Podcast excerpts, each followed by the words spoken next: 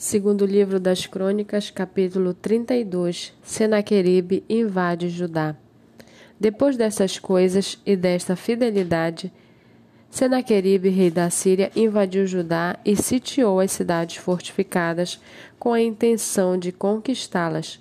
Quando Ezequias viu que Senaqueribe tinha vindo e estava resolvido a atacar Jerusalém, decidiu, em consulta com os seus oficiais e os seus homens valentes, tapar as fontes das águas que havia fora da cidade, e eles o ajudaram.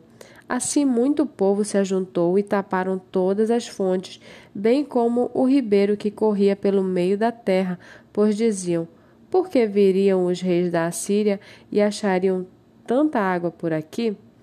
Ezequias se animou, restaurou a muralha da cidade e construiu torres sobre ela.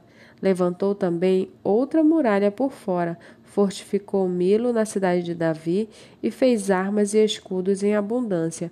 Pôs oficiais de guerra à frente do povo, reuniu-os na praça junto ao portão da cidade e lhes falou ao coração, dizendo: Sejam fortes e corajosos, não tenham medo, nem se assustem por causa do rei da Síria, nem por causa de toda a multidão que está com ele, porque conosco está alguém que é maior do que o que está com ele. Com ele está o braço de carne, mas conosco está o Senhor nosso Deus, para nos ajudar e para guerrear as nossas guerras. O povo se animou com as palavras de Ezequias, rei de Judá. Depois disso, quando Senaqueribe, rei da Síria, com todo o seu exército, sitiava Laquis, ele enviou os seus servos a Ezequias, rei de Judá, e a todo o povo de Judá que estava em Jerusalém, dizendo: Assim diz Senaqueribe, rei da Síria: Em quem vocês confiam? Vocês que estão aí em Jerusalém, que está sitiada? Por acaso não é Ezequias quem está incitando vocês para que morram de fome e de sede, dizendo: O Senhor nosso Deus nos livrará das mãos do rei da Síria? Não é Ezequias o mesmo que removeu os lugares altos e os lugares e os altares do Senhor, dizendo a Judá e a Jerusalém: Diante de um só altar vocês devem se prostrar e apenas sobre ele deve queimar incenso? Vocês não sabem o que eu e os meus pais fizemos com todos os povos das outras terras? Será que Deus, os deuses das nações daquelas terras puderam de alguma forma livrar o seu país das minhas mãos? De todos os deuses daquela, daquelas nações que os meus pais destruíram, qual deles foi capaz de livrar o seu povo das minhas mãos? Então, como o Deus de vocês será capaz de livrá-los das minhas mãos? Portanto, não deixem agora que Ezequias os engane, nem, os, nem que os incite assim. Não acreditem nele, porque nenhum Deus de nação alguma, nem de reino algum foi capaz de livrar o seu povo das minhas mãos, nem das mãos de meus pais. Muito menos o Deus de vocês será capaz de livrá-los das minhas mãos. Os servos de Senaqueribe falaram ainda mais contra o Senhor Deus e contra Ezequias, seu servo. Senaqueribe escreveu também cartas para blasfemar do Senhor, Deus de Israel, e para falar contra ele, dizendo: Assim como os deuses das nações de outras terras não livraram o seu povo das minhas mãos, assim também o Deus de Ezequias não livrará o seu povo das minhas mãos. Os servos gritaram bem alto em hebraico ao povo de Jerusalém, que estava sobre a muralha, para os atemorizar e os perturbar, para tomarem a cidade. Falaram do Deus de Jerusalém, como falavam dos deuses dos povos da terra, que são obras das mãos dos homens. Então o rei Ezequias e o profeta Isaías, filho de Amós, oraram por causa disso e clamaram ao, ao céu.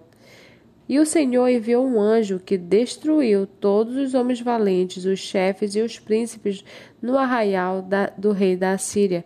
E este, com o rosto coberto de vergonha, voltou para sua terra.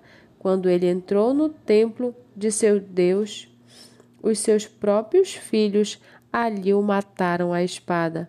Assim, o Senhor livrou Ezequias e os moradores de Jerusalém das mãos de Senaqueribe, rei da Síria, e das mãos de todos os inimigos, e lhes deu paz por todos os lados. Muitos traziam presentes a Jerusalém, ao Senhor, e coisas preciosíssimas a Ezequias, rei de Judá, de modo que depois disso foi exaltado à vista de todas as nações. Por esse tempo, Ezequias adoeceu de uma enfermidade mortal. Então orou ao Senhor, que lhe falou e lhe deu um sinal. Mas Ezequias não correspondeu aos benefícios que lhe foram feitos, pois o seu coração se exaltou. Por isso veio grande ira sobre ele e sobre Judá e Jerusalém. Porém, Ezequias se humilhou por ter se exaltado o seu coração, ele e os moradores de Jerusalém e a ira do Senhor não veio sobre eles nos dias de Ezequias. Ezequias teve riquezas e glória em grande abundância, construiu depósitos para guardar a prata, o ouro, as pedras preciosas, as especiarias, os escudos e todos os objetos de valor. Também construiu armazéns para a colheita do cereal, do vinho e do azeite estrebarias para todas as espécies de animais e currais para os rebanhos. Edificou cidades e teve ovelhas e vacas em abundância, porque Deus lhe tinha dado muitos bens. Também o mesmo Ezequias tapou o manancial superior das águas de Gion e as canalizou para o oeste da cidade de Davi. Ezequias prosperou em toda a sua obra. Mas quando os embaixadores dos príncipes da Babilônia lhe foram enviados para se informarem a respeito do prodígio que tinha acontecido na terra, Deus o desamparou para prová-lo e para saber tudo o que havia no coração dele.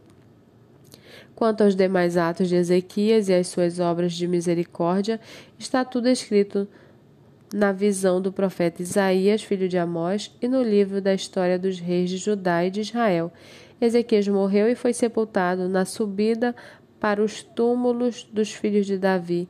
Todo o povo de Judá e os moradores de Jerusalém lhe prestaram honra na sua morte, e Manassés, seu filho, reinou em seu lugar.